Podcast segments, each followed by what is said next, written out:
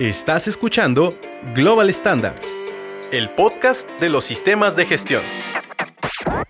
El espacio que hemos creado para contarte todo lo que nadie se atreve a decirte en el ámbito de la auditoría. Quédate con nosotros. Estás en el lugar y momento adecuados. Bienvenido. ¿Qué tal? Bienvenidos al podcast de Global Standard, el espacio donde compartiremos evidencias, hallazgos y sobre todo experiencias personales de los procesos de auditoría y certificación, relatados desde un punto de vista menos técnico y como ningún auditor te lo había contado. ¿Qué tal? Mi nombre es Eduardo Rondero y en este episodio por fin hablaremos de lo que es el proceso de auditoría, sobre los procesos de forma global de cómo se llevan a cabo y es un tema que hemos preparado para ustedes y que hemos venido pues obviamente gestionando desde los primeros episodios que tenemos ya con este podcast. Para comenzar de lleno ya a hablar sobre este tema, en la mesa de los auditados ya tenemos a dos invitados el día de hoy. Eh, nos acompaña Silvia Saldaña, que es auditor multistándar. ¿Qué tal, Silvia? ¿Cómo estás? Muchas gracias, Eduardo. Muy bien.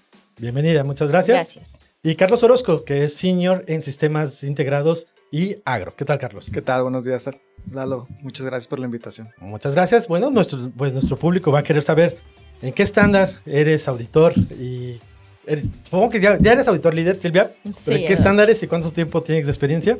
Ok, bien, pues en estos procesos de auditoría aquí con Global Standard para certificación ya tenemos cinco años y principalmente me enfoco en los estándares de inocuidad. Sin embargo, también estoy en los estándares de calidad ambiental o seguridad, ¿verdad? Ahí incursionando. Pero mi fuerte es em, el estándar de inocuidad, FCC, SQF, ISO 22000, HACCP, Global Market, todos los esquemas que hablan de la inocuidad de los alimentos. Perfecto, muchas gracias.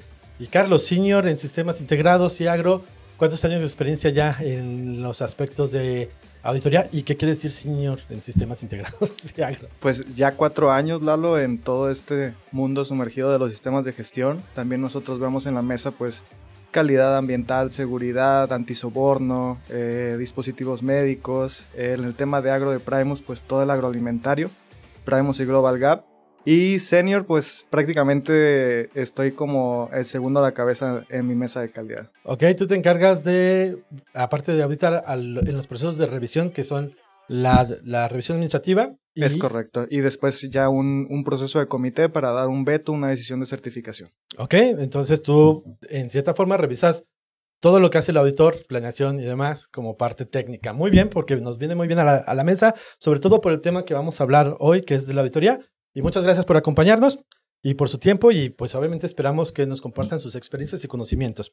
Asimismo, invitamos a todo nuestro público a que pues nos puedan compartir sus conocimientos y experiencias sobre los temas.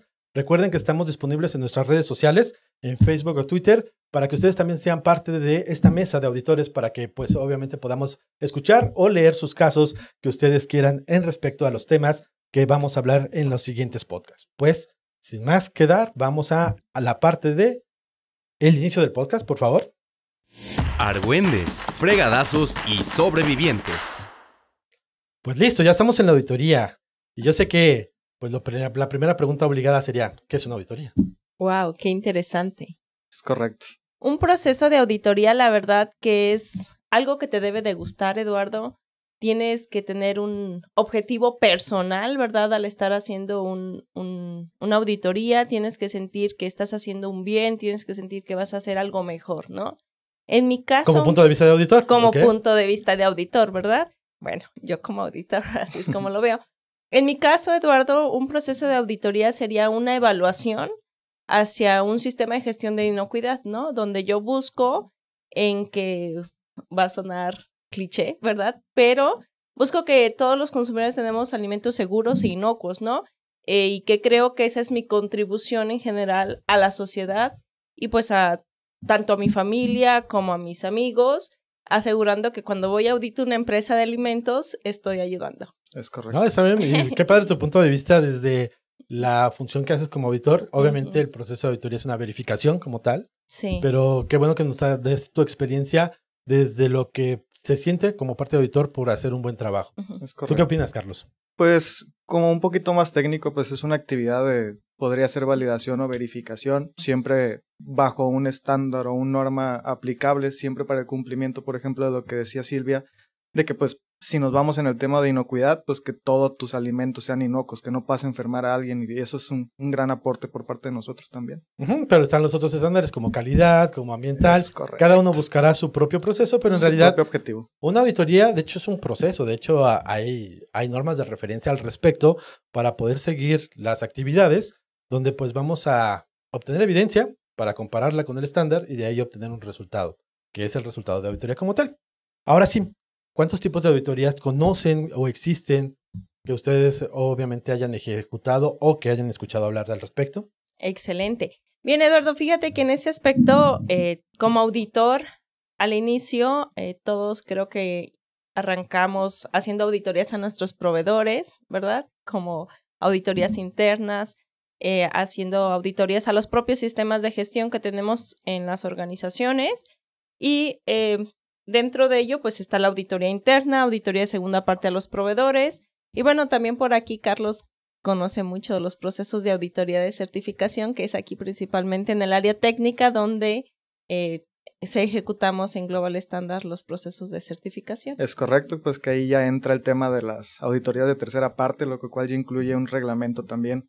Vamos lineados sobre algo con un, un objetivo de una certificación. Sí, porque ofrecemos el servicio como organismos de certificación, aunque pues en las auditorías internas, auditorías a proveedores, también hay, le hay reglas que se siguen en común. Sí, cuando estamos en el negocio de certificación, pues obviamente tenemos que seguir las normas que nos corresponden a nosotros para que el proceso sea válido y que sea obviamente reconocido a nivel global, porque van los sellos de certificación como parte de este proceso. Aunque recuerden, hay, las auditorías se basan principalmente, como ustedes lo dijeron, por las partes interesadas. Primera parte, que sería de eh, interna, dos partes, proveedores, tres partes, la de certificación o las que les llaman regularmente reglamentarias o legales. También Es la puede hacer Sí, la autoridad para que obviamente conozcamos que hay tres tipos de proceso. Ahora sí. ¿existe alguna norma donde los, los que las personas que nos están escuchando en este podcast puedan directamente guiarse para hacer auditorías? Sí, claro, tenemos este la norma, la ISO 19011, ¿verdad? Que es una norma de referencia, una guía que nos apoya, inclusive a nosotros como auditores de tercera parte, nos apoya sobre cuál es el método a seguir para hacer una evaluación o una verificación del estándar que vamos a auditar de manera adecuada.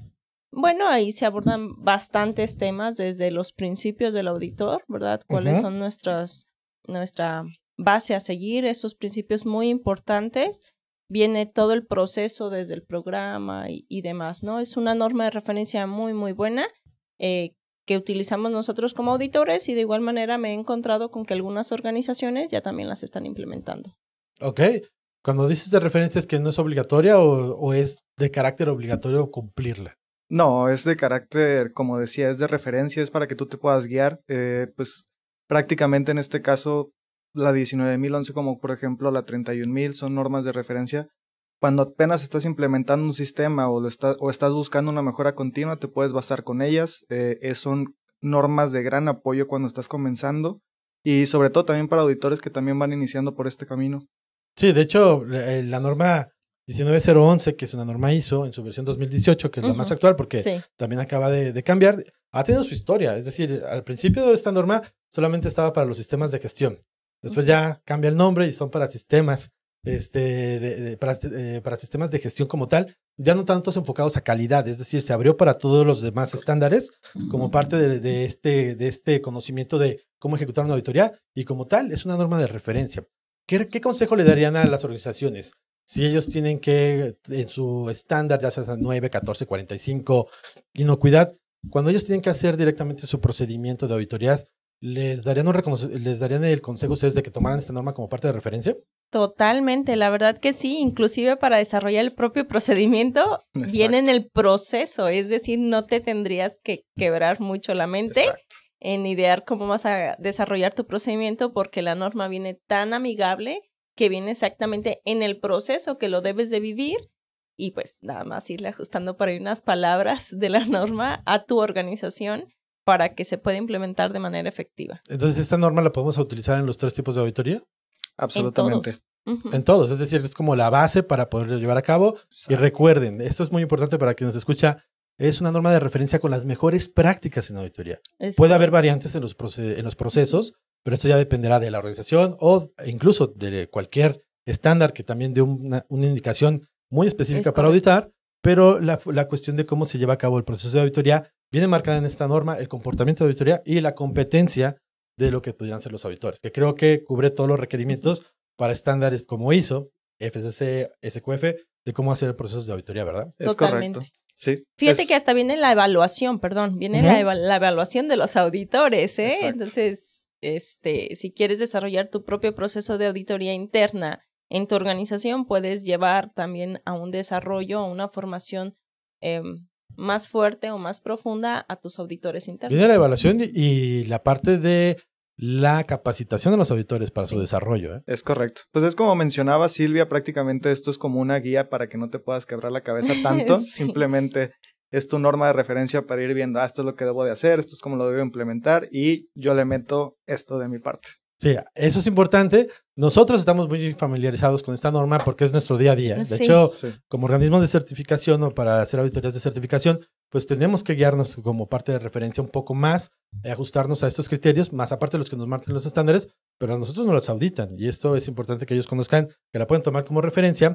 Hay que pagarla, eso sí, también, Sí, no es comprarla, gratuita. comprarla de manera obviamente este, formal, siempre que hay una norma y cuando ustedes la compran en el sitio ISO o en algún otro lugar ya de- nacional como una traducción, siempre viene una huella de agua que hace saber quién la compró. Exactamente. Las La normas se pagan por derecho, entonces estás pirateando las normas cuando las pasas y pues nosotros como auditores también auditamos esa parte. Vemos que cuando vamos con las organizaciones, las normas que compran pues no son, que son legales en realidad. Y viene Sí. la marca de agua donde lo podemos ver. Pero ahora sí, entremos al proceso de auditoría. Es decir, hay una, hay una secuencia de actividades para hacer una auditoría que nos marcan directamente estos requerimientos y cuáles son. Fíjate que totalmente tienes que llevar esa secuencia porque si no, hasta el propio auditor se pierde, ¿no? Eh, primero tienes que, bueno, junto con la- el área de planeación, hablando de auditorías de tercera parte o auditorías de certificación, eh, el área de planeación te ayuda con el programa, a programarte este, cuándo va a ser el evento, ¿verdad? Si va a ser una auditoría eh, remota, presencial, ¿verdad? Eh, ¿Cuál va a ser la etapa que vas a ejecutar? Si va a ser una etapa inicial, una revisión, una preauditoría, ¿no? Que también existen estas.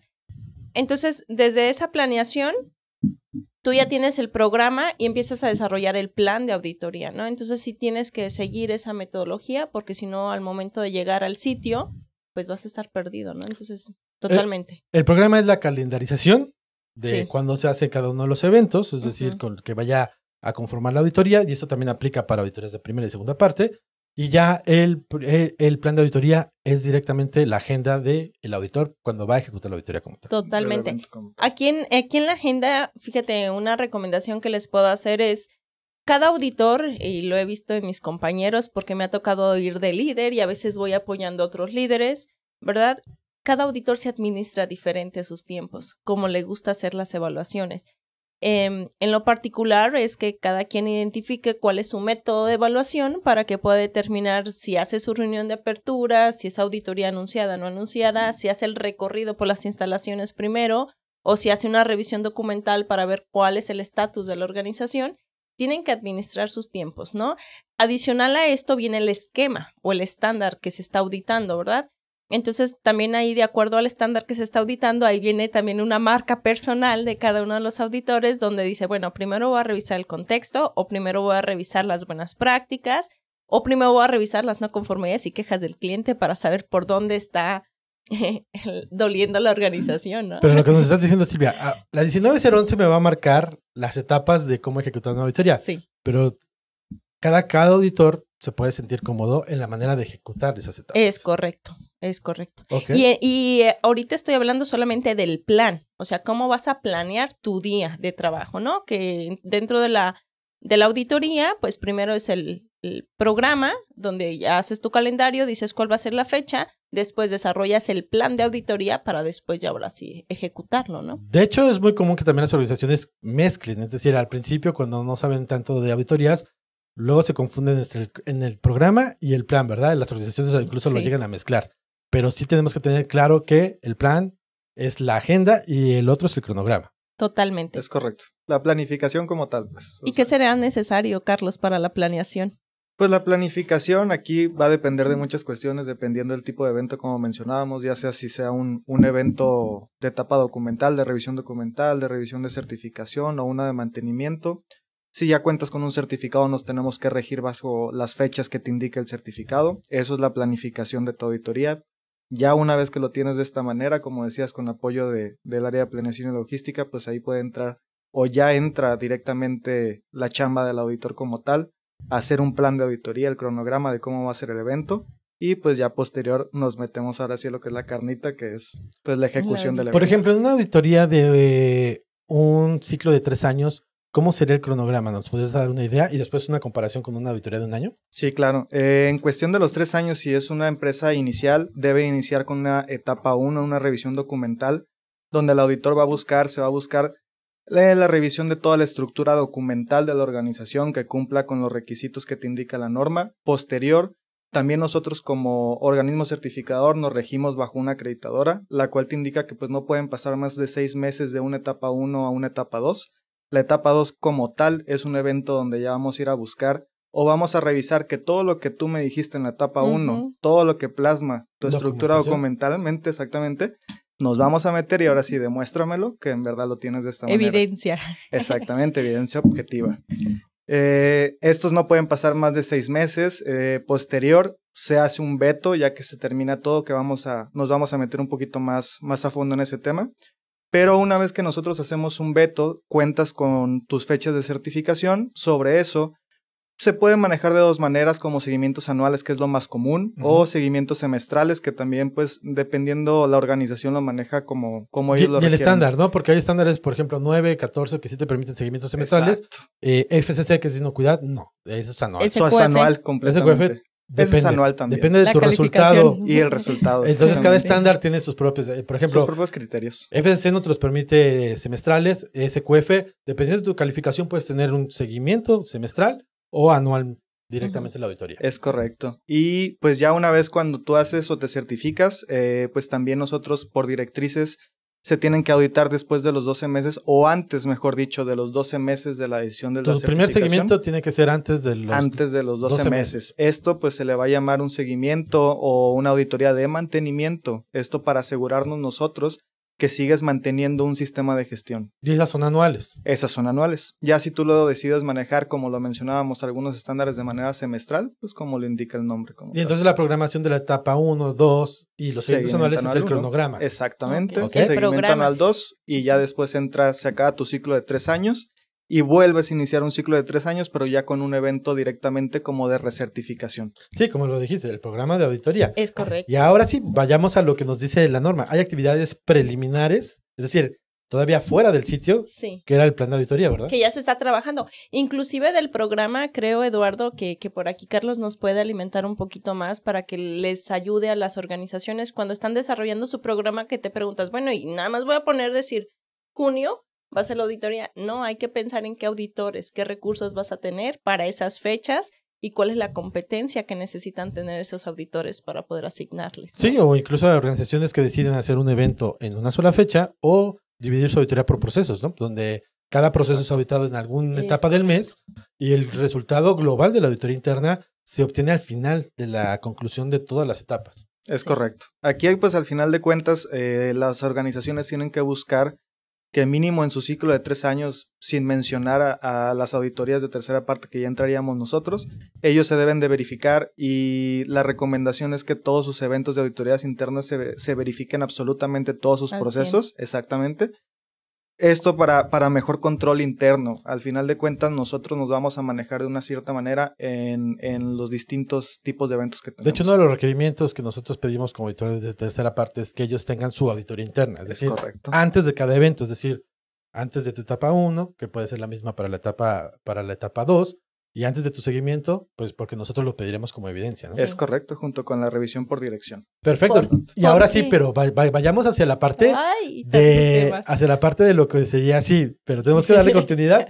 Vamos a la parte de las actividades previas a lo que podría ser la ejecución de la auditoría, donde hablabas sobre el plan de auditoría. Ok, el plan de auditoría. Entonces, el plan de auditoría, dependiendo los esquemas que vayamos a auditar, nos marcan tiempos por nuestros propios procesos internos y las acreditadoras o los esquemas a auditar.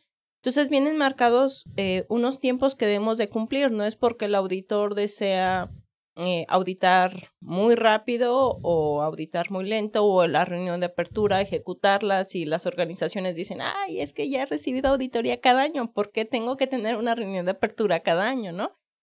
Em, entonces tenemos que respetar eso y tenerlo considerado dentro de nuestro plan de auditoría. Entonces como auditor, primero hay que preguntarnos qué es lo que vamos a auditar, si va a ser una auditoría interna, externa a proveedores, conocer cuál es el objetivo, ¿verdad? Eh, si va a ser un objetivo documental, un objetivo de seguimiento, un objetivo de, de mejora continua, un objetivo, fíjate, ahorita me estoy acordando de la auditoría de cierre de no conformidades. Que también es un proceso que se da. Auditoría. Sí, que se da cuando las organizaciones tienen un resultado que a lo mejor no es favorable o por el cúmulo de no conformidades, que es más fácil para el auditor irlos a visitar que estar revisándolo de manera documental. Sí, es correcto.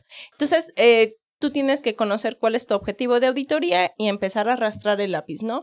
Pareciera que se hacen rápido los planes de auditoría, pero la verdad es que se lleva su tiempo, tienes que administrarte para buscar ser lo más flexible en tu plan de auditoría y de esa manera se pueda cumplir y lo pueda seguir, ¿verdad?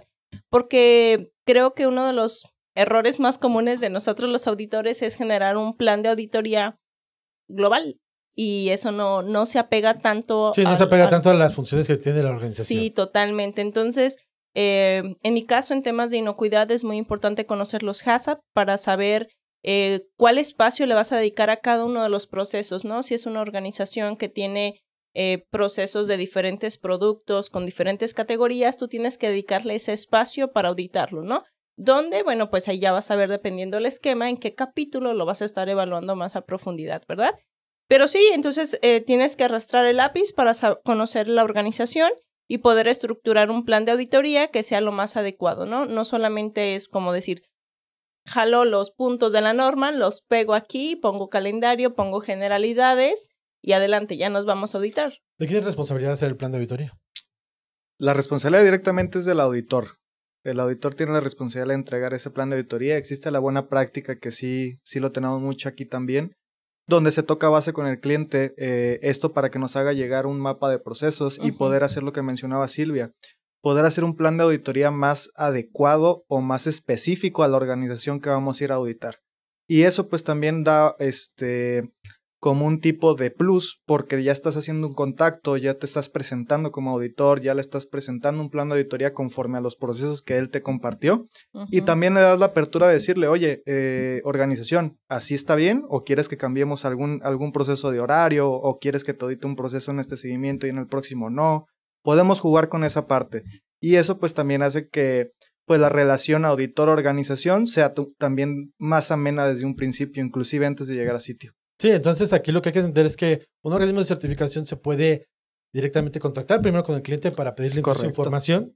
Totalmente. Y sobre todo también todo estándar de certificación, pues ya tenemos guías. Cada estándar se, ya hay una forma de cálculo de tiempo que después en otro podcast lo hablaremos, pero no vamos a ciegas. Al final tenemos cierta información por parte del cliente, número de empleados, número de procesos, análisis en referencia a cada uno, si es, si es de calidad, ambiental, etcétera para poder hacer el cálculo que van también ligado a tablas para poder tener directamente el tiempo de auditoría, que un plan de auditoría para nosotros como certificación es un día auditor que es igual a ocho horas efectivas de trabajo. Sí. No cuentan viajes, no cuentan tampoco comidas, tienes que auditar ocho horas como tal.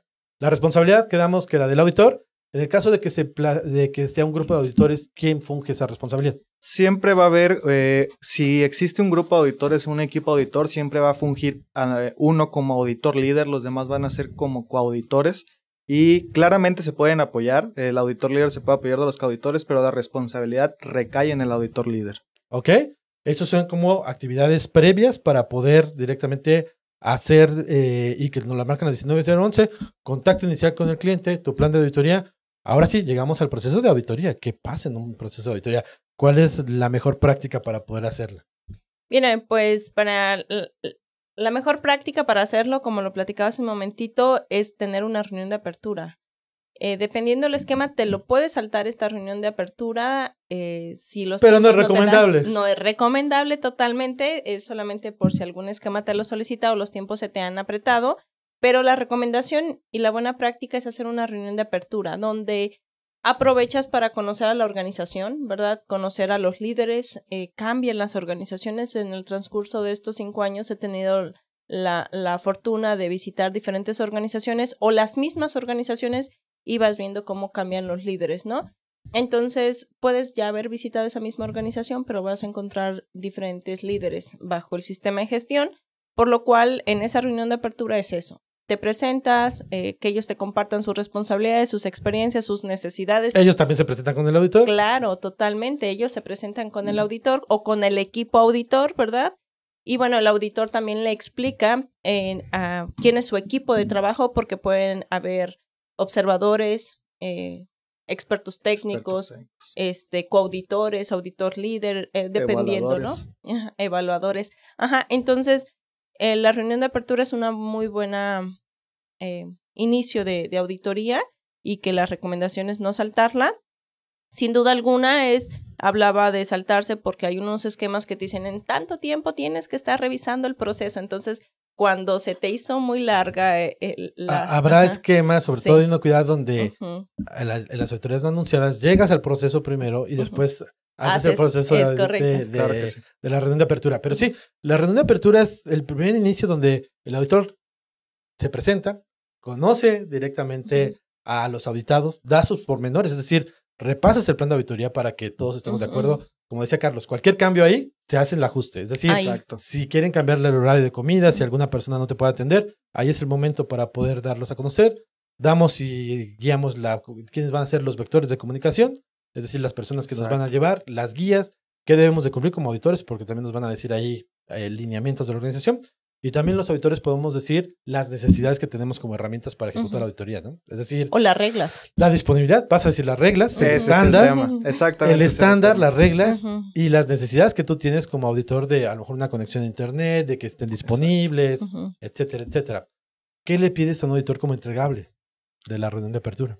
¿Qué se le pide? Pues también esto, como te se los mencionaba, pues también nosotros no lo pedimos nomás por nomás, nos, nos, regimos bajo un acreditador y sus reglas. Así que el paquete de auditoría pues consta por un plan de auditoría que nos lo debe hacer de llegar, un informe de auditoría, una lista de asistencia y una hoja de resultados. Ya pues cada organismo se manejará como, como decida, pero mínimo esos son los cuatro documentos que son obligatorios para poder hacer una revisión técnica de lo que van a hacer ustedes al evento. Entonces el auditor ya tiene que dejar registros de ese proceso. Exactamente. Porque la auditoría también es un proceso documentado. ¿eh? La definición es un proceso documentado donde dejas registros y la reunión de apertura es uno de los registros para los auditores. Así Hablábamos de que en la reunión de apertura vamos a decir el estándar, es decir, das las reglas, das a conocer bajo qué estándar o estándares vas a auditar y también cómo va a hacer los hallazgos, ¿verdad? Sí, cómo, cuáles van a ser sus posibles resultados. Exacto. Entonces, desde la reunión de apertura ya les platicas eso, eh, bajo el esquema que estás auditando, cuáles son los posibles resultados, cuáles son las posibles áreas de oportunidad o no conformidades que podrían llegar a presentar y cuáles son algunos de los pasos a seguir en caso de. Ok, si el auditor tuviera, si, mejor dicho, si el cliente tuviera preguntas, ¿en qué momento sería? Ahí mero. Ahí mero, también abres un espacio para dudas, comentarios. Al final, donde ya todo el mundo, yo no sé si, si se ponen así como un poquito nerviosos, pero a mí nadie me ha dicho, así que dudas, comentarios, no, así no. No, depende. No, Sobre todo en, procesos iniciales sí, nada, pero ya en procesos muy viejos, donde ya hay gente que también tiene mucha experiencia, sí me ha tocado que te hagan ciertas preguntas o querer modificar tu plan para, pues de cierta manera incomodar, pero al final debe estar claro que la evaluación se va a hacer con todo lo que viene en el plan para que podamos tener un resultado. Ahora sí, en la misma ejecución, ¿qué seguiría después de la reunión de apertura? Ok, excelente. Eh, lo primero que yo hago es ir al sitio, ir al proceso. Un recorrido por las un instalaciones. recorrido por las instalaciones para verificar el alcance. Aquí aclaro nada más, perdón que te moleste, siempre cuando sea presencial, porque las documentales no puedes hacer si son virtuales, no puedes hacer recorrido. O bueno, sí lo puedes hacer con. Pero remoto. Con lo puedes hacer como remoto, pero Sí, el recorrido es fundamental. Sí, el recorrido yo es con lo que inicio. Este, mientras que solicito información administrativa que se vaya gestando en lo que yo voy por el recorrido por las instalaciones, pues que la organización me eh, recopile toda esa información administrativa de temas de cumplimiento legal, de quejas de clientes, de acciones correctivas del evento anterior, de número de empleados, de HACCP, todos esos, toda esa información administrativa que nos piden en el reporte, lo solicito antes de irme al recorrido, entonces me voy al recorrido, cuando regreso ya espero toda esa información que me la tenga, ¿no? Eh, y en el recorrido, la verdad que yo llevo mucho este, apostándole el recorrido porque ahí es donde veo que sí hay una correcta implementación, ¿no? Entonces ahí aprovecho y verifico las medidas de control que la organización ha determinado necesarias en cada una de las etapas de los procesos o en el ambiente del proceso y ahí digo, bueno, en el recorrido se sabe todo. De hecho, en el recorrido como tal ya, ya estás auditando. Sí, totalmente. Y es algo, yo, yo siempre lo he tomado porque luego me dicen, ¿a poco tienes que hacer recorrido? Y le digo, sí, a los clientes como tal siempre les digo, porque tú me puedes decir, oye, yo te puedo decir, mi cocina tiene esta localización. Tengo un lavabo, tengo una, tengo una estufa y un refrigerador. Tú te puedes imaginar de mil formas mi cocina. El recorrido le da al auditor una visión, un panorama de lo que va a auditar. Incluso cuando ah, vienen auditores de seguimiento, reconoces cambios, conoces los procesos y esto te ayuda como una herramienta de los que somos auditores para ya entender los documentos. Es muy arriesgado que un auditor trate de, obviamente, de tener todo de, de feeling, revisando solo los documentos, sin conocer directamente el proceso. El proceso. Entonces, una, es una de las mejores prácticas. Sí, inclusive yo creo que para uno también lo que mencionaba Silvia era muy importante. En el puro recorrido te vas dando cuenta de absolutamente todo, inclusive hasta de si puede haber tensión en el ambiente, si están preparados, si se sienten listos, si están muy nerviosos, si están así. Y eso pues también es como bueno personalmente de estar como identificando todo ese tipo de, de detallitos porque te va a ayudar a saber controlar el evento. Sí, como parte ya de una técnica de auditoría, eso nos sirve. Y recuerden, esto también se puede aplicar a, segunda parte, ya lo que podría ser primera parte. Incluso las mismas organizaciones, aunque conozcan sus organizaciones, es una, es una buena práctica que hagan del recorrido para hacerlo. Totalmente. Ahora sí, ya que hicimos el recorrido, vamos a la ejecución de la auditoría. Es correcto. Ahora sí vamos a ir tomando muestras, que en realidad la muestra ya la estamos tomando también desde el recorrido en entrevistas con las personas. No es una entrevista, es una evidencia objetiva, ¿no? Em, entonces ya podemos empezar a organizar ya nuestra agenda sobre el proceso de auditoría o el esquema que vamos a estar eh, evaluando dentro de las auditorías de certificación. En específico, lo que buscamos es cerrar las áreas de oportunidad que se hayan dejado en los eventos anteriores, revisar las quejas de los clientes, cómo las han atendido, qué tipos de quejas han presentado. Y bueno, ya ver toda una eh, de las evidencias objetivas que vamos a, obtener de cada eh, estructura del esquema eh, o cada punto de la norma que estamos auditando, ¿verdad? ¿Cuáles son estos puntos? Bueno, eh, dependiendo los esquemas, los podemos, yo los administro primero como los, los administrativos y después lo de las implementaciones o los prerequisitos en general, hablando de inocuidad, o en los otros sistemas de gestión de calidad ambiental o seguridad, también inicio con los administrativos y ya después me voy con los de la operación, ¿verdad? Para como intento avanzar un poquito más rápido en lo administrativo porque son cambios no tan fuertes o si hay dificultades no son tan fuertes, ¿no? No, pero también la parte administrativa te sirve para ver cómo se gestiona antes de llegar al proceso. Totalmente. Exacto. Que es una estrategia como parte de, de, la misma ejecución de la auditoría. Tú hablaste de algo, trazar la información. Es decir, el poder revisar no conformidades es una forma de trazar directamente hacia el evento anterior. Entonces, ¿el evento anterior también es auditado? Claro, le da, seguimiento efectivamente a lo que mencionaba Silvia. Si ellos obtuvieron no conformidades, inclusive las oportunidades de mejora que el auditor deja, eso es lo que vas directamente a revisar, a ver si están dando mantenimiento y seguimiento a su sistema de gestión de calidad o ambiental, inocuidad, a cualquier tipo de sistema, es, es importante que el auditor sepa que la organización está dando seguimiento. E incluso los tiempos de auditoría es para eso, ¿no? Para también dar seguimiento. correcto. No es lo mismo el objetivo de una etapa 2 a un seguimiento, que en el seguimiento pues también vas a buscar que el sistema permanezca en el tiempo. Es como un bucle, que es lo que ahorita mencionabas, eh, pues al final el nombre inclusive es auditoría de seguimiento cuando ya está certificado y lo mencionaste tú muy bien, Lalo, cuando dijiste vas a revisar no conformidades, perdón, llegas a un sistema y dices, ah, ok, primero voy a leer todo lo documental, es una buena práctica y después me voy a piso. Es muy parecido a etapa 1, etapa 2. llegas, a, llegas a la auditoría y también primero buena práctica de revisar la documentación que cambió de un año para otro y ahora sí, ya que reviso documentación, me voy a piso para ver si es cierto lo que, lo que tienen plasmado aquí.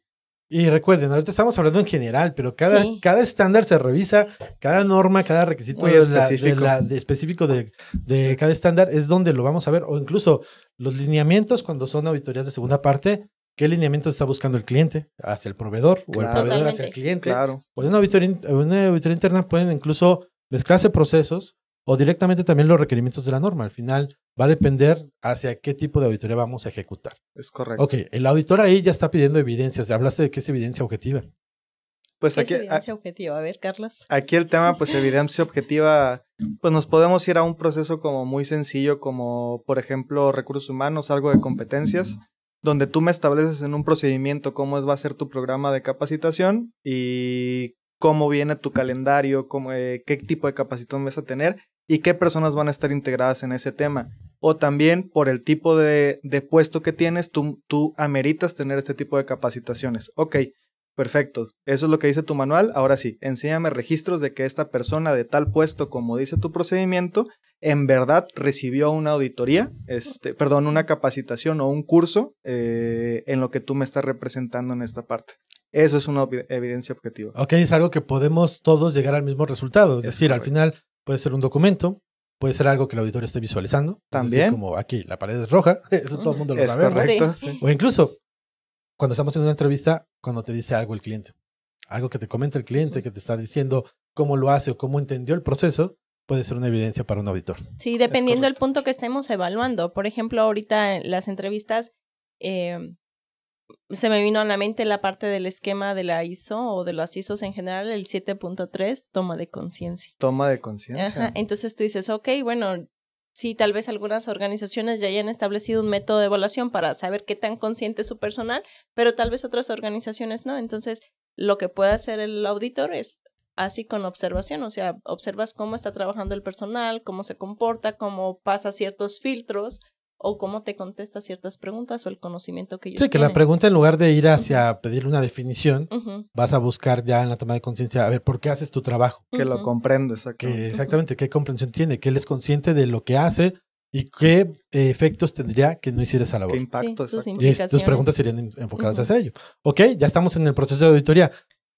El auditor va a comparar la norma contra lo que obviamente sería todo el proceso, es decir, con la evidencia objetiva, y llega a los resultados de los hallazgos. Y estos- Totalmente. ¿En qué momento se le dan a conocer al cliente? en la reunión de cierre. Una vez que tú ya has tomado tus muestras de los diferentes puntos de la norma, ahorita Carlos nos mencionaba del capítulo 7.2 de las ISO en las generalidades, ¿verdad? Todos los esquemas de alto nivel. Eh, bueno, ya tienes tu evidencia objetiva y ya tienes la norma. ¿Qué es lo que tienes que hacer? Evaluarla. La comparas y al compararla o revisar eh, el esquema contra la evidencia objetiva, tú obtienes un resultado. De ese resultado se lo mencionas hasta la reunión de cierre. Lo puedes ir comentando antes, pero no es parte del proceso o de la buena práctica de 19011, lo que platicamos, ¿no? En la reunión de cierre es el espacio que se tienen que dar los auditores y la organización para platicar sobre los resultados. Y ahí es donde le vas a mencionar si hay un cumplimiento o un incumplimiento. Dependiendo del esquema que estamos auditando o el estándar que estamos auditando, es aquí donde sería si son oportunidades de mejora o las mentadas Office, o si son no conformidades menores, mayores, críticas, ¿no? Entonces eh, ahí es donde ya llegas y lo platicas en la reunión de cierre. Ok, ¿esto cómo lo ves tú como resultado? ¿Cómo, ¿Cómo? te lo entregan los auditores? Esto es a través de una hoja de resultados donde va a venir como muy específicamente cuál fue el resultado. Si es una recomendación, siempre va a ser una recomendación. Puede ser recomendado sin no conformidades, recomendado con no conformidades menores, recomendado con no conformidades mayores. Este, inclusive puesto a lo que mencionaba Silvia de que una auditoría, perdón, un cierre en sitio de las no conformidades. Es importante todo eso. Y pues todo nos lo entregan a través de una hoja de resultados y también en nuestra parte del informe va a venir también como más específico la declaración o la redacción de estas no conformidades. Ok, está bien. Yo de cierta forma concuerdo contigo con lo que tú dices, pero siempre es bueno mantener man- este, informado Al cliente, es decir, al final. Sí, no le vas a decir, oye, esto es una no conformidad, pero sí le tienes que hacer como comentario, oye, esto no está cumpliendo, pudiera llevar a una tendencia, pero al final también no podemos dar un resultado y esto es importante para todos los que nos están escuchando, porque la auditoría sigue. Es decir, correcto. tú vas a seguir evaluando otros eh, procesos para ver si eh, la desviación no es solamente en un sitio, sino que se vuelve sistemática. Por eso la reunión de cierre es donde el auditor tiene que dar el resultado. Sí, o tal vez todavía no te han entregado toda la evidencia, ¿no? O sea, tal vez tú pides una evaluación de riesgos y te presentaron una de algo específico y tú decías, bueno, este no es lo que yo estoy buscando para el cumplimiento de la norma, ¿no? Entonces déjame seguir buscando, digo, bueno, qué bueno que tengas esto, pero vamos a seguir buscando, ¿no? Ok. en, el, en la junta de cierre, ¿ya van a ¿el cliente ya va a tener su reporte? No. ¿Por qué no? bueno, eh, dependiendo de los esquemas que estamos auditando también, eh, el tiempo de documentación de informe, normalmente el auditor lo trabaja fuera de las instalaciones. Que es otra actividad, ¿no? Es decir, es una actividad la ejecución y el reporte quedaría como una actividad adicional. adicional al evento de auditoría. Es lo mismo que sucede en las auditorías internas, ¿no? Eh, hacen el evento de auditoría, toman sus muestras, hacen sus evaluaciones, llegan a un resultado. Lo que sí tienen es ese resultado, lo que acaba de platicar Carlos. O sea, o es recomendado o puede ser un resultado que te faltó es no recomendado. Lamentablemente, pues también existe ese resultado, ¿no? Entonces, eso es lo que va a obtener el, el cliente al finalizar del evento, un resultado, ¿verdad? Con su clasificación o con sus áreas de oportunidad o sin ningún área de oportunidad que se haya identificado durante ese muestreo. Eh, el reporte de auditoría normalmente para procesos de certificación, nosotros tenemos establecidos siete días, ¿verdad? En nuestros procesos internos.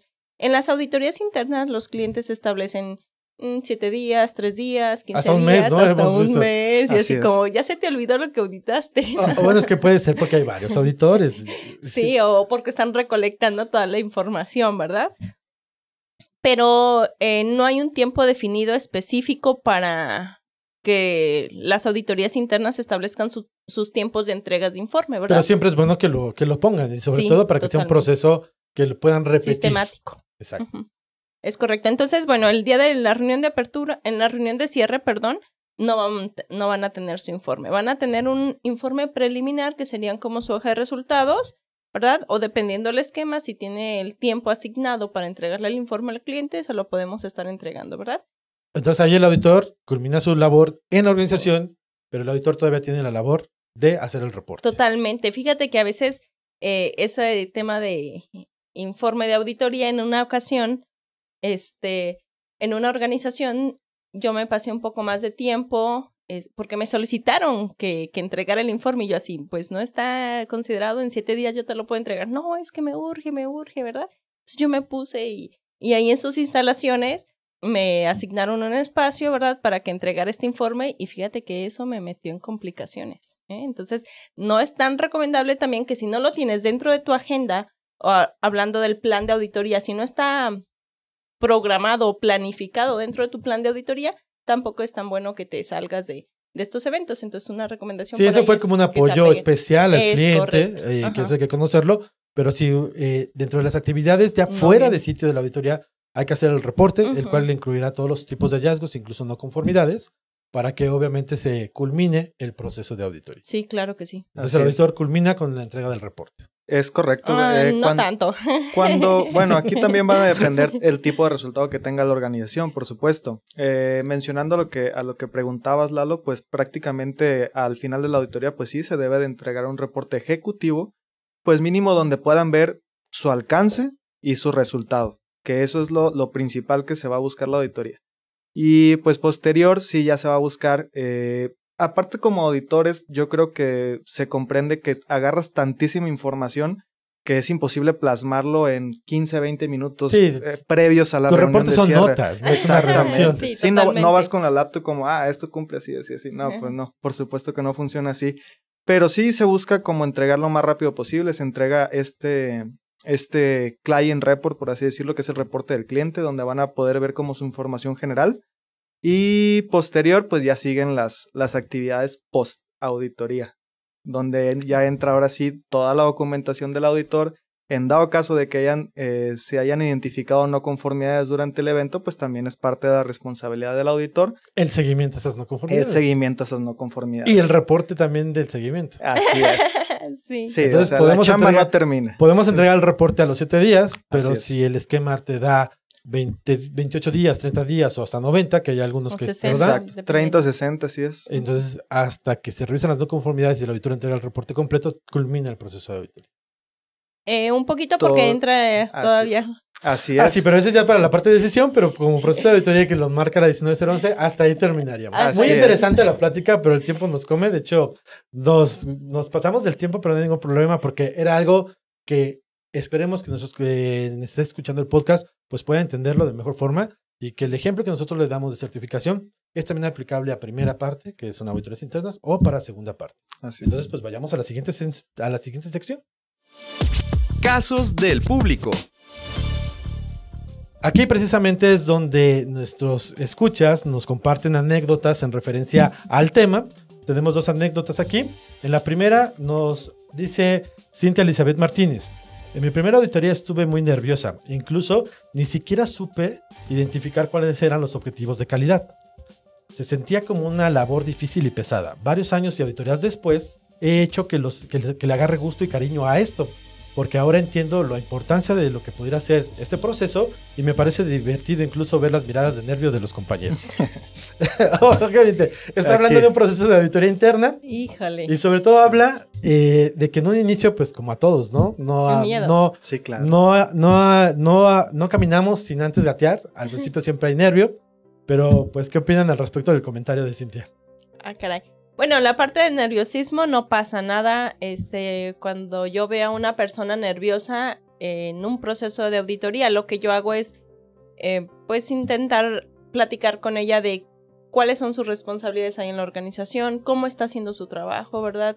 ¿Qué es lo que tiene que hacer para que me vaya platicando su día a día y se vaya sintiendo cómoda en su área de trabajo, en su ambiente de trabajo y que también eh, la auditada o el auditor en estos puntos se sientan cómodos desde esa área de trabajo que está realizando. Sí, porque el, nerviosismo ¿no? es solamente del auditado, también el No. auditor Así que es. tienes que solucionar ese problema. está, puede estar nervioso incluso cuando estás iniciando en los sí, procesos también. y que estás tomando experiencia, pues eh, incluso son más comunes los nervios. No quiere decir que nunca lo sientas. Al final, creo que aunque nosotros llevamos muchos años habitando, tener el nervio te ayuda a sentirte bien, a, a Sí. llegar a la organización, a, a mantenerte fresco y es parte del proceso.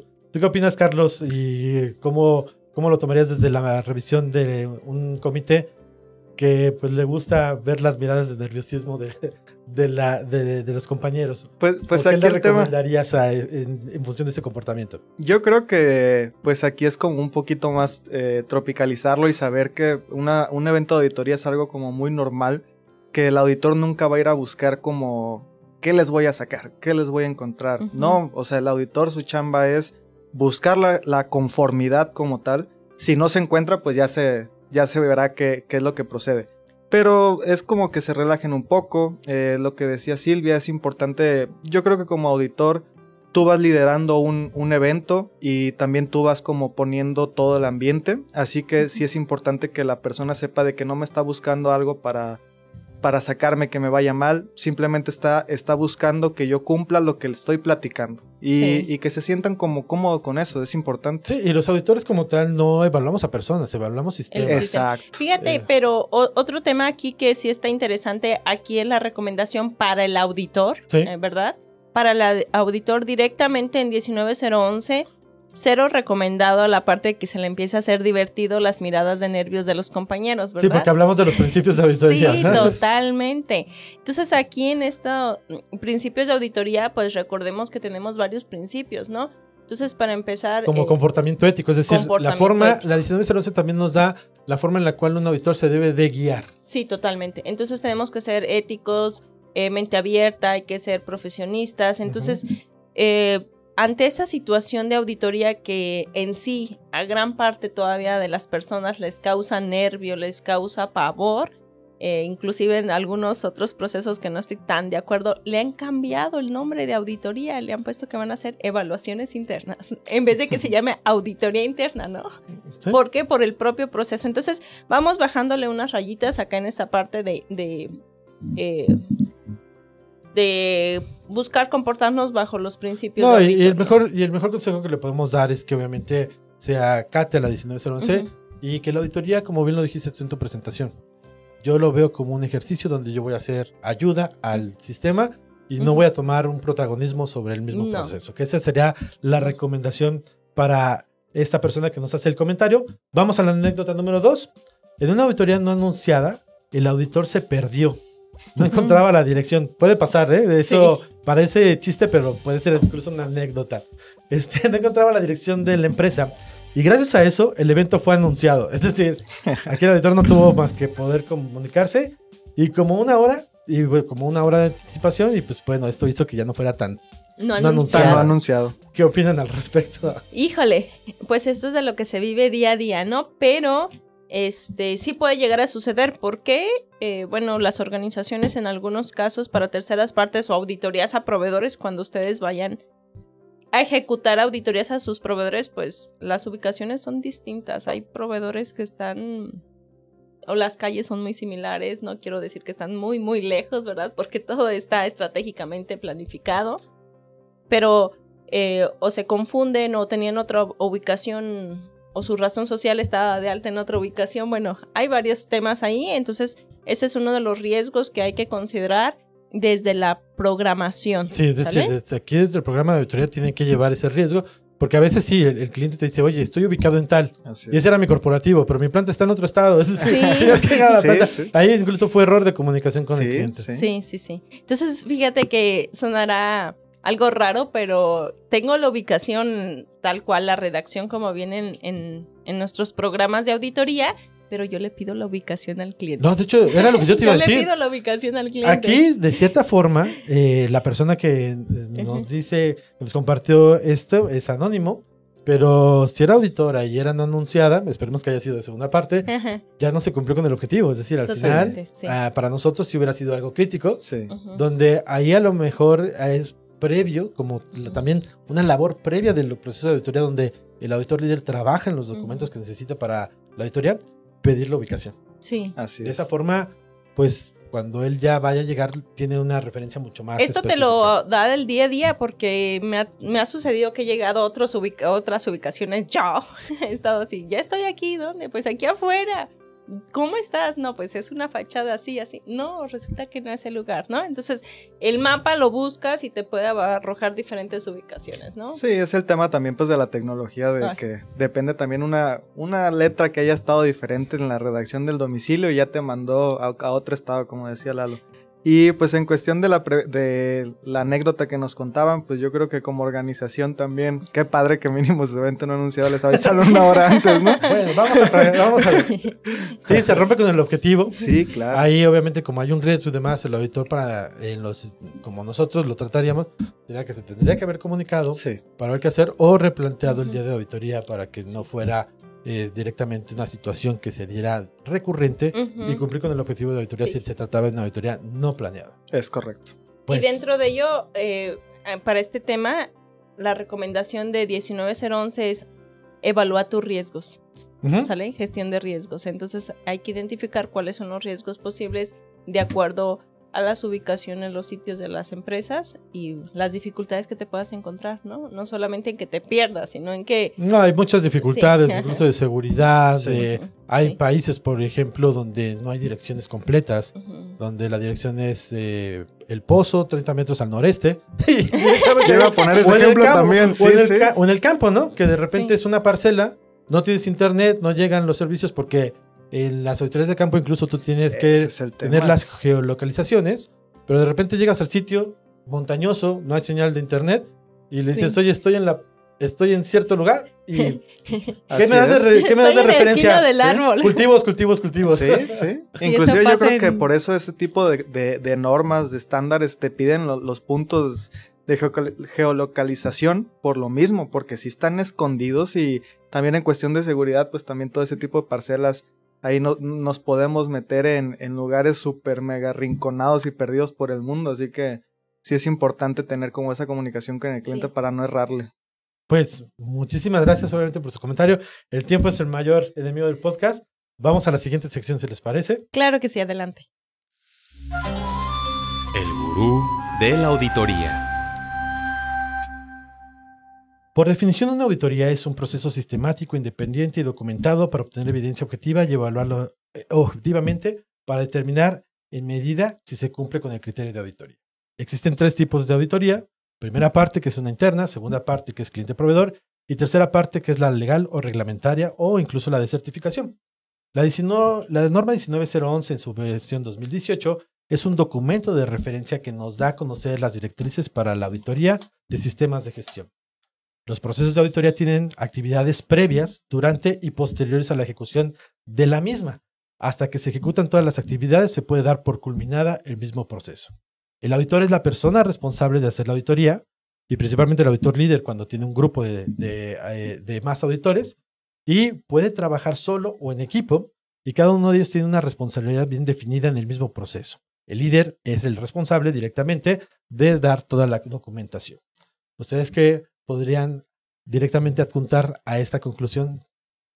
Creo que el líder es el responsable de lograr, lograr los objetivos, ¿sale? Este, a pesar de que si el internet se fue, a pesar de todos los posibles riesgos que se te vayan presentando durante la auditoría, a pesar de que si una computadora falló, eh, que el documento se mojó, hay que buscar lograr el objetivo. Buenas anécdotas. a, mí en una auditoría, el último día se me fue se fundió el disco duro de la, de la, de la computadora, de la lab. Nueva, falla de garantía, y es decir, me quedé sin evidencia. Ay, no. Y todo en el cuadernito, pues ni modo. Sí, fíjate, acabo, acabo de, de pasar un, una anécdota. Fui a una organización y no pude ingresar mi computadora. Entonces, pues ahora sí todo. Qué raro, fuimos a la misma. No, a mí tampoco me pidieron. No, en una, en una, empresa tampoco me permitió entrar este, la computadora. Esto no es bueno también. Hay que, comprender, hay que comprender, claro. Es nuestra herramienta de trabajo que hay que conocer.